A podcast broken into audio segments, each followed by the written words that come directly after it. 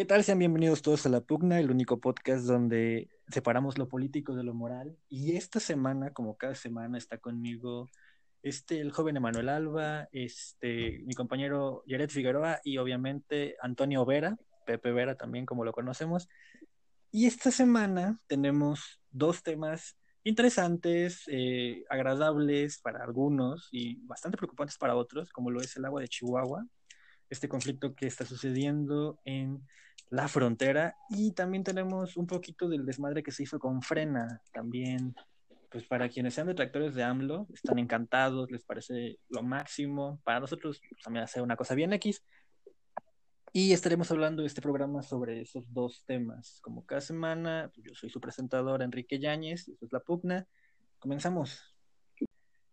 Bueno, como les comenté, esta vez estaremos hablando sobre lo que está sucediendo en la presa La Boquilla en Chihuahua. Este, las cosas están de esta forma. Eh, la actual sequía que está enfrentando eh, en Chihuahua, que está enfrentando también la presa, puso en jaque a muchos agricultores, puesto que el agua no estaba alcanzando para los, eh, los que serían lo que resta del año, y posiblemente para sembradíos de 2021. Ellos pidieron ayuda con agua y con agua les dio largas, hasta cierto punto les dijo, sí, sí, los vamos a atender, pero lo que no contaban la gente de La Boquilla y de sus alrededores es que hay un tratado de 1944 en donde México debe entregar cada quinquenio cerca de 2.160 millones de metros cúbicos a Estados Unidos. Y esto se debe a porque comparten ríos con la frontera. Bueno, nosotros hasta, hasta cierto punto recibíamos más, recibíamos 9.250 millones y todo estaba cool. El problema es que el gobierno federal quiso quitar agua de la presa La Boquilla, lo cual sentó un precedente para pues, los agricultores. Entonces se fueron, se plantaron y decidieron pues decir, hey, ¿qué pedo pasa aquí? Hasta hace dos semanas se tenía conocimiento de que el gobierno federal estaba en tratos o conversaciones con los habitantes de Chihuahua y también con su gobernador para ver qué sucedía con el problema del agua. Pero para esto, eh, quien va a platicarnos un poquito más del tema y también apoyado por los demás, pues está mi compañero. No, pues es que eh, los campesinos, este pues, desconocen un poco de la historia. Exacto, existe un tratado sobre la distribución de aguas internacionales firmado en 1944, pero esto viene desde la independencia de Texas. Cuando Texas declara la independencia a México, y, luego, cuando Estados Unidos se anexó Texas, sobraba un espacio que era el río Bravo y el río de las Nueces. Ya en 1845, cuando empieza la guerra contra Estados Unidos y México, que entran un 16 de septiembre al Palacio Nacional y ponen su bandera para exigir el territorio que querían a México, pues se empiezan a estipular ya con el Tratado de Guadalupe Hidalgo en los límites en la cual el río Bravo y el río Nueces eh, formaban parte de Estados Unidos. Y la frontera, Río Bravo y el río Colorado, eh, era el límite entre México y Estados Unidos. Eh, no estaba muy bien claro, se firmó el Tratado de Guadalupe en 1948, pero estaba todavía como que por la paz, ¿no? Por conveniencia histórica, por conveniencia de Santa Ana, de que se tenía que firmar, si no se iba a perder más territorio. ¿Qué pasa? En, 1899 se crea la Comisión Internacional de Límites y Agua y, de un carácter binacional, en la cual se integraba una sección mexicana y una sección estadounidense, y estaban como discutiendo, ok, vamos a compartir el río, esta va a ser nuestra frontera oficial, eh, tú vas a tener varias fronteras, también nosotros, bien, eh, pero hay que limitar el aprovechamiento del agua. Uno, porque Estados Unidos veía que México estaba industrializado y pues obviamente Estados Unidos, ya sabes qué, van a ocupar mucha agua, todas las empresas están en Chihuahua, en la frontera, así que hay que ponernos pilas porque si no nos van a quitar el agua. ¿Qué pasó? Se sientan otra vez dos comisiones, la gringa y la mexicana, en el 1944 con Lázaro Cárdenas y firman el Tratado de, de las Aguas Internacionales, por la cual ahorita hay mucha controversia, que es el Tratado de Distribución de Aguas Internacionales, que con eso se firma un tratado de paz y amistad entre México y Estados Unidos. Y es un desconocimiento histórico, ¿por qué? Porque hay que recordar que desde hace 10 años Chihuahua tuvo sequía, entonces México incumplió con eh, el porcentaje de agua que tiene que dar al río Bravo. No le tiene que dar a Estados Unidos así como que te lo voy a regalar, sino que lo tiene que dar para que río Bravo no se seque, eh, porque es aprovechado por ambas, ambos países. Y entonces, como tuvo sequía Chihuahua, tuvo sequía Coahuila, el norte del país, pues no aportó nada de agua durante cinco años este, a Estados Unidos. Ahorita que empezó como que las lluvias en el norte de, México, en Chihuahua, Coahuila, ya Estados Unidos dijo, ¿sabes qué? Ya hay agua, regrésame la que no me has pagado, está estipulado en el tratado del, 94, del 44, y que lo que hace, Chihuahua todavía tiene eh, secuelas de la sequía, y al no tener ríos abundantes o caudalosos, que lo que hace va a la presa de la boquilla y empieza a abrir las compuertas para que, ese, para que esa agua sea como que parte del pago que todavía le debe a Estados Unidos. Los campesinos obviamente se les comprende, ellos están en la tierra, no están leyendo libros, no están leyendo historia, eh, no están viendo documentales históricos de México y Estados Unidos, se les entiende el desconocimiento, pues por desconocimiento actuaron de manera así como que instinto y dijeron, ¿sabes qué? Esta agua me la está quitando el gobierno. Pero no, no lo está haciendo de mala fe, lo que está haciendo es que está pagando un tratado internacional en la cual pues ya intervienen los intereses políticos de Chihuahua, que son opositores a AMLO, para alterar toda la sociedad. Este, se, cada cinco años se tiene que, se tiene que pagar este pedo. Sí, güey, pero tenía sequía, güey, y no lo pudo pagar, güey. Pero es que, por ejemplo, esa sequía no, no se contempla, güey, y no se trató, no se, no hubo, por decirlo así, un acuerdo, güey. No, o sea, el acuerdo ya está, güey, que me tienes que pagar ciertos metros cúbicos, güey. Como ah, no lo ha pagado, ajá, por eso, güey. Eso se paga si así haya sequía o así haya abasto de agua, güey. Sí o sí, se tiene que pagar, ¿no? Sí, güey, es un tratado. Pues por eso, güey, pero entonces, o sea, ahorita el pedo es que aparte de que, o sea, no se pagó en, en un año, güey, e, el agua, güey. Son, o sea, se debe el 10% de lo que se tiene que cubrir, güey, que son como 200 y cacho, mil eh, metros cúbicos.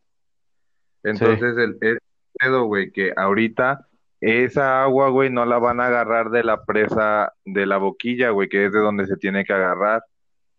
Digo, perdón, se va a agarrar de la presa de la boquilla, que es de donde no se debe de agarrar, güey. Ah, güey, pero como... Presa nacional, güey.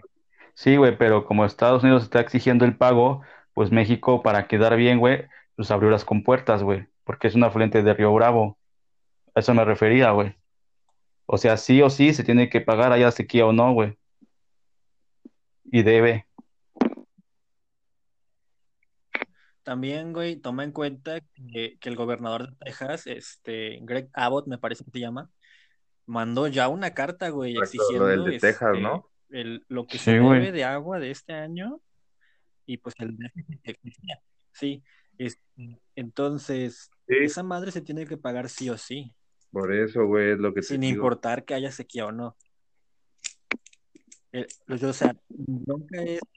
¿Lo quieres no, no. boquillas? Sí el pedo ahorita es que ese pedo no se coció, güey. Entonces los, los productores están enojados porque no va a haber agua para pesca, ni para ganado, ni para sus, ni para sus riegos de sus de sus campos, güey. O sea, de sus de sus sí, de sus campos, güey. Pues Entonces, por eso ahí interviene, güey. Ahí interviene, o sea, yo estoy diciendo que no es. Yo pienso porque sí, o sea, a final de cuentas, pues estamos discutiendo sobre el tema y está, está cool, está con madre. Lo que yo pienso es que al final el tema del agua no va a pasar a más. ¿Por qué? Porque el comercio entre México y Estados Unidos no depende del agua. No, sí, güey, ¿cómo no? No mames, ¿cómo les vas a dar de comer a los productores de allá de esa zona? A los que venden reses, a los que venden maíces, a los que venden... Me refiero, me refiero a, a exportaciones de México que son más útiles para Estados Unidos que este tratado del agua, güey. O sea, igual y hay prórroga eh, o igual y la toman de otra parte, sin importar que sea de la boquilla, pero no es va que a ser sí, un tema que pues es que mira, es que el pedo es que yo entiendo que el conflicto es interno entre nosotros y si no se resuelve, güey, que, que por ejemplo que en Conagua dicen que está todo bien, o sea que, que no hay, no hay, el presidente dice que no hay, o sea que está todo bien, y güey, si ese tema no se resuelve, o sea, puede estallar y como tú dices, o sea, acaban, acaban de, pedir ya, o sea, ya en requerimiento oficial, ya con documento en mano, de decir, oye, este, pues págame la agüita que me debes. Sí, pero yo no, yo no veo tan alarmista los tratados internacionales. Sí creo que hay alguna sanción por incumplimiento de contrato, tal vez, o no sé, porque desconozco bastante del tema, pero yo no creo que pase a mayores, al menos no con Estados Unidos, pero sí en México. Creo que se va a hacer un desmadre. A quienes no es... a, mí lo que me resalta también de este tema es que pues el presidente había dicho a sus contrincantes y así mismo al pueblo mexicano que pues iba a basar en abrazos, no balazos. Y acuérdense que pues ahorita las boquillas, la, la plaza la... A ver, aguántame. Y eh, les quiero recordar que ahorita la presa La Boquilla está tomada por la Guardia Nacional. Entonces, esto empezó desde hace ya más de siete meses, no es de ahorita. Esto se está apenas desarrollando principalmente también por porque pues ya hay más manifestaciones. Hace poquito hicieron una caravana de 30, 30 kilómetros y este y pues realmente sí vemos a, a productores que sí están en descontento. Finalmente, pues ya hubo por ahí un tiroteo y en el cual pues mataron a dos productores, ¿no? Entonces, pues finalmente es como, como te digo, o sea, no es tanto entonces el, abrazos no balazos, ¿no? Ya esto también pues, pues está llevando a una represalia y se están llevando a consecuencias mayores. El problema, como suele ser en los últimos meses, es que el presidente sigue utilizando su discurso eh, como si fuera lo único necesario para pacificar a la sociedad y no ha sido así. Como bien apunta Pepe, eh, el asesinato de dos productores por eh, miembros de la Guardia Nacional haya sido por tiros directos o haya sido por, por tiros perdidos, pues aún así es un hecho que no se puede ignorar y mucha gente piensa que porque el presidente dice que no que no está pasando nada, en realidad no está pasando nada. Hay que separar los hechos. Las autoridades federales y el gobierno de Chihuahua ya están entablando negociaciones como apunta Quique, eh, probablemente el incumplimiento del contrato de aguas de México no vaya a repercutir en la relación con Estados Unidos, especialmente por el clima político que se vive en aquel país actualmente. Eso serviría para uno o dos discursos de Donald Trump y no pasaría de ahí. Entonces, eh, seguramente esto eh, le vaya a restar muchos puntos negativos, pero pues de todos modos, si mal no recuerdo, Chihuahua fue uno de los estados junto con Nuevo León en donde Andrés Manuel López Obrador tuvo menos porcentaje de votos en las elecciones de 2018. Entonces, pues no debería extrañar si Morena gana unos cuantos curules en las próximas elecciones ahí, eh, que seguramente serán plurinominales porque Luego de este incidente, el norte del país, eh, yo creo que fijó un punto de separación con el gobierno federal. Lo que dice Figueroa es bastante acertado. Yo creo que eh, uno, eh, apoyando la noción de, qué podría pasar con Estados Unidos, bueno, ustedes saben mi punto, no creo que pase mayores sí podría generar un conflicto si esto se lleva mucho más tiempo y más lejos. O sea, la, intromisión de un gobernador, como es en el caso de Texas, que es un punto importante importante para las elecciones de Estados Unidos puede repercutir también en la postura que puedan tomar los próximos presidentes o el próximo presidente de Estados Unidos.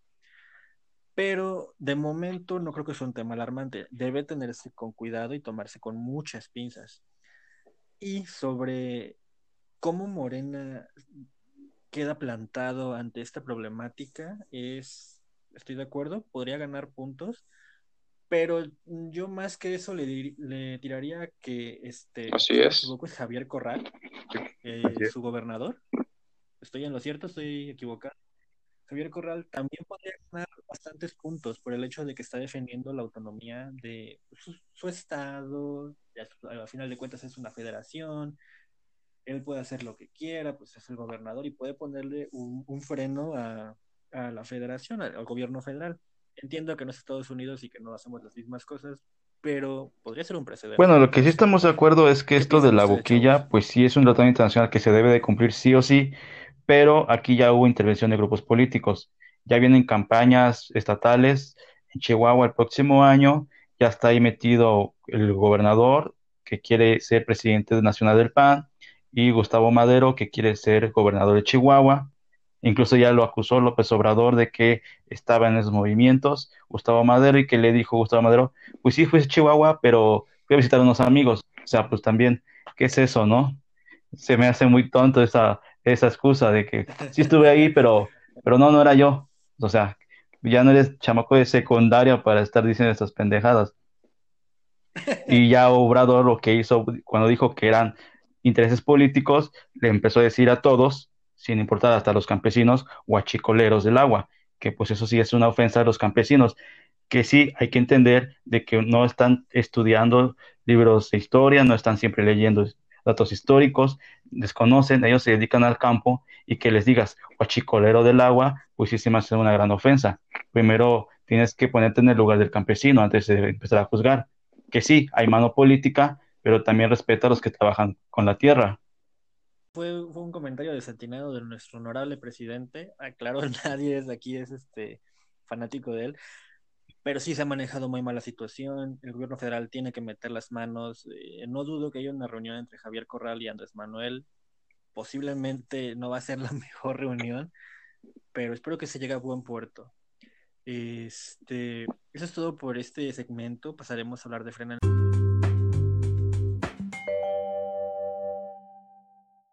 ¿Qué tal? Bienvenidos de nuevo a La Pugna. Este es el segundo segmento que tenemos en este programa, en esta noche, día, tarde, como lo estén escuchando. Y justamente hablaremos del Frente Nacional Anti-AMLO o Frente Nacional Ciudadano o el nombre que ustedes le prefieran dar. Para esta ocasión, mi compañero Jared Figueroa, Yeto Figueroa para los amigos, expondrá el tema, ya que lo domina bastante bien. Así que adelante, Yeto, es todo. La oposición mexicana ha existido prácticamente desde que se terminó la revolución pero con el paso del tiempo ha cambiado su capacidad de acción drásticamente. Hasta antes de los años 80 era difícil que eh, un partido de oposición lograra manifestarse sin que fuera recibido por eh, represión policíaca. En cambio, en la actualidad, pues no es extraño ver en cualquier plaza pública del país una manifestación y esto no responde más que a democrático aunque lentamente ha tenido nuestro país. El caso de la oposición mexicana moderna eh, es un tanto particular debido eh, quien fue el líder de oposición durante 30 años es ahora el presidente de la República y quienes son ahora la oposición antes solían ser parte del gobierno. No diferir drásticamente de este. Entonces, ¿qué pasa eh, cuando grupos de ciudadanos acostumbrados a simpatizar con los gobiernos se convierten en oposición? Deben de comenzar a adoptar prácticas de, de la oposición de antes. En este caso, eh, la semana pasada sucedió un, acto, una manifestación muy particular.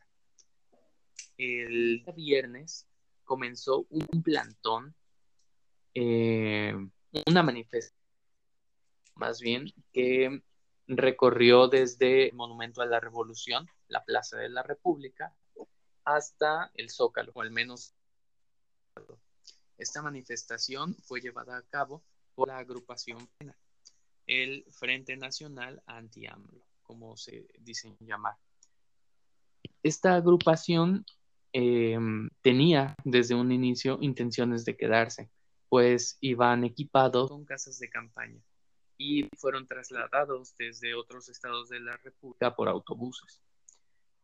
Entonces, em, aunque su proceder hacía comenzar a, verse interrumpido con la intervención de las fuerzas de seguridad de la Ciudad de México, quienes supuestamente los habían de cuidar la integridad de los ciudadanos. Esto problema en colocarse en la Avenida Juárez, una de las calles principales del centro de la Ciudad de México, a la altura de la Alameda Central. Y eh, pasaron a emular uno de los episodios más icónicos de la oposición mexicana, la toma de reforma del año 2006. Esta vez lo hicieron de una forma muy particular, porque eh, justificados por las eh, recomendaciones de seguridad actuales, tomando sana distancia, colocando de campaña eh, bastante permitiéndoles cubrir un área bastante amplia, cerca de tres cuadras, unos 500, 600 metros tal vez de longitud. Y esto, claro, pues en vistas a edificios e incluso a ras de hizo relucir la manifestación, a lo cual eh, las personas no simpatizantes al gobierno pues no dudaron en aplaudir. Pero eh, los simpatizantes del gobierno no se iban a quedar de, brazos cruzados e iban a aprovechar cualquier hubieran para desacreditar la manifestación. Y en este caso fue muy provechoso algo que descubrieron. La mayoría de esas de campaña estaban, como se dieron cuenta, bastó una corriente de viento para que levantara las casas de campaña y éstas eh, mostraran que no tenían nada que pudiera hacerles peso. Luego no faltaron quienes recorrían las calles alzando las mismas casas de campaña en la noche para demostrar que sí, los manifestantes eh, simplemente o no existían o no se estaban quedando en ellas. Algunos comenzaron a desacreditarlos diciendo que eran fifi, que por eso no se iban a rebajar a dormir en el piso de un hotel. Otros simplemente negaron su existencia, pero a fin de cuentas, eh, la percepción sobre esa manifestación, eh, al menos en mi opinión y en la opinión que compartieron varios usuarios de redes sociales, pues se dio francamente mermada. Y bueno, esto no detuvo a Frena de mantenerse en esa posición y sus líderes, algunos de sus voceros, eh, comenzaron a difundir la estrategia que seguirían. No eran originalmente todas las casas de a ocupar, sino que por turnos iban a ir llegando para estar en un tiempo indefinido ocupando la ciudad. Si este se prolonga, puede generar estragos económicos eh, similar a la toma de reforma, pero en mi opinión esto no pueda prolongar y seguramente va a ser un episodio más de las disputas por el poder que se tienen entre el gobierno y la oposición. Bien, aportando al, al, tema de Yeto, mi amigo Yeto, este, sí, la oposición siempre tiene mucho que criticar hacia el gobierno federal y también viceversa. Yo creo que los dos tienen mucho que criticarse, sí. Eh, frena también qué clase de, campaña está tratando de hacer con esas campañas, con esas casas de campaña vacía. A mi parecer hubieran pagado mejor a gente que sí, sería, estaría mal, pero al menos no darían una imagen tan pésima, una deleznable imagen. Pero para continuar con este punto, mi compañero Pepe Vera, bueno, nos dará su opinión. Adelante, Pepe. Sí, ¿qué tal? Pues para abordar un poquito más acerca del tema de la oposición en México, pues quiero recordarles que hace poco salió el presidente a la mañanera a decirle al principal líder de este movimiento, que es Gilberto Lozano, que sabemos que es un empresario, alguien con un muy buen capital económico, a decirle que por qué no se, se iba a, acampar, ¿no? Pues sabemos que los encontraron, los encontraron pues vacías las campañas, las casas de campaña, y pues le, dijo, pues vénganse a ver si, si, ahora sí que sí muy machos. Yo la verdad no recuerdo haber visto ninguna foto de López Obrador en el plantón este que comentamos hace unos momentos y que igual abordamos el tema un poquito hace unas semanas. Yo no, no recuerdo haberlo visto en una casa de campaña. Sí, en los meetings, obviamente, pues era el que, el que salía y daba la cara y, y platicaba, ¿no? pero pues yo no recuerdo haberlo visto en una casa de campaña. Entonces, pues finalmente creo que es un poco contradictorio.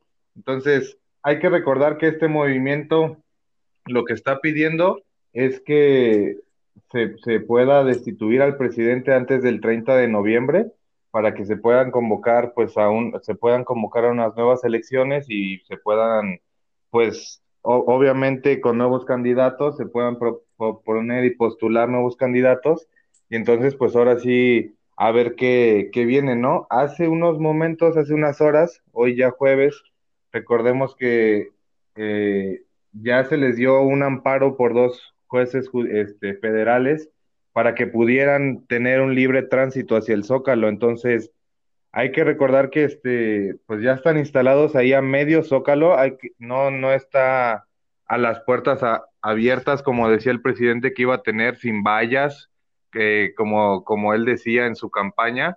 Y pues hay que recordar que son, son acciones, unas cosas son promesas y otras cosas son acciones, ¿no? Hay quienes dicen que, como el presidente, que si el pueblo se lo exige, pues, pues ellos renuncian. Pues obviamente sabemos que con, con este grupo y con la fuerza que traen, pues es realmente muy poca. Obviamente es una, una oposición, pero pues finalmente es, es muy poca la, el poder de convocatorio que el poder de convocatoria que tienen, perdón. Y pues hay que ver cómo em, evoluciona esto. Eh, te digo, tienen aproximadamente un mes, mes y medio, y pues a ver cómo le toca al presidente resolver esta situación.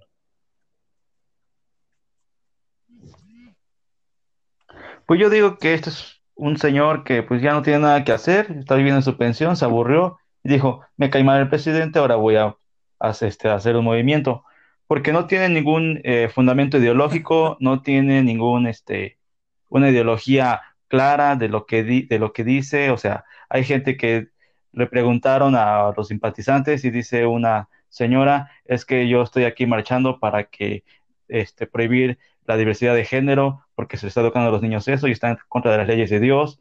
Luego hay otra señora que dice que nos va a llevar a López Obrador a hacer una Bolivia. Luego otra señora que dice que en el Palacio Nacional se guardan armas de, Bolivia y de Perú y, de Venezuela y que hay cubanos en el gabinete. Y, o sea, ¿y cuál es la causa? O sea, voy a destituir al presidente, ok, está bien, pero ¿con qué fin? O sea, por ejemplo, Ayotzinapa marcha por sus 43.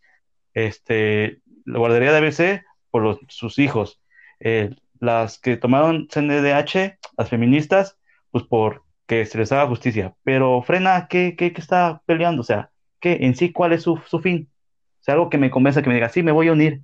A todos nos, a la mayoría nos cae mal López Obrador, eh, algunas tienen cosas acertadas, hay que reconocerlo, pero luego cuando empieza a hacer sus discursos, dices, oye, me está haciendo la cara de estúpido o qué. Y sí, nos llega a caer un poquito mal, pero ¿y qué con eso? O sea, ya, lo quito y luego qué. No, no hay ninguna, este, un proyecto político, solamente voy a manifestarme con casas de campaña vacías, que ya hasta los ah, este, vagabundos ya las tomaron para vivir, ahí cómodamente. O sea, pues muchas gracias por el servicio de los vagabundos, se les dio un, un hogar, un techo, y muchas gracias, y ya te puedes retirar, o qué, lo, cuál es el fin. Yo no entiendo esto de frena. Lo único que veo son un señor aburrido que no sabe qué hacer con su pensión, y ya lo que hizo es, pues voy a pelear en contra del presidente, a ver quién me hace caso. Sí, yo, yo concuerdo con Emanuel, es un... Frena es un conglomerado de mucha gente inconforme, de muchos grupos pequeños inconformes con el gobierno federal, y no solo con el de Andrés Manuel, con gobiernos pasados, porque hay cosas que están arrastrando, como lo comenta Emma, también, o sea, es un grupo privilegiado que se puede dar el lujo de dar un plantón, dejar casas de campaña vacías y decir, denos un amparo para seguir dejando casas vacías. Digo, a final de cuentas esos son los resultados. Sí, es cierto, si Frena quiere ser un referente para la ciudadanía, tiene que tener un trasfondo, tiene que tener un discurso, tiene que tener un candidato, una propuesta, porque de quitar a Andrés Manuel y poner a otro Andrés Manuel, pues no habrá mucha diferencia. Ahora, comenta Emma, hay cosas atinadas del presidente. Sí, lo respeto y, es un punto válido. Hay mucho que criticarse como a todas las administraciones y yo creo que si Frena quiere ser un partido o intenta ser un partido posteriormente, debería apuntar a eso. Eh, no sé si quieren agregar algo más. Es todo por esta semana. ¿Qué piensan, muchachos? ¿Quieren agregar algo más? Jared, este, tuviste problemas con tu Podría, agregar en esta ocasión eh, la falta de liderazgo, como bien apunta Emanuel, porque pues sí, sin duda el nombre de la organización deja claro el fin de esta, anti-AMLO. Es ser oposición por ser oposición. Eso no es raro en la política. Pues a fin de cuentas, eh, con una falta de liderazgo, poco pueden hacer para sobresalir más allá de esta manifestación. Em, estaba viendo, por ejemplo, eh, un, video de su dirigente hablando en el Zócalo, al cual ya lograron llegar eh, unas cuantas personas, y pues lo hace sin cubrebocas, bueno, con el cubrebocas en la papada. Entonces, pues yo, yo creo que para que una oposición triunfe en México, así como ha sucedido ya, eh, necesita diferenciarse del gobierno y haciendo lo mismo que el presidente, siendo irresponsable ante la pandemia, pues poco lo va a lograr, ¿no? Bueno, eso es todo por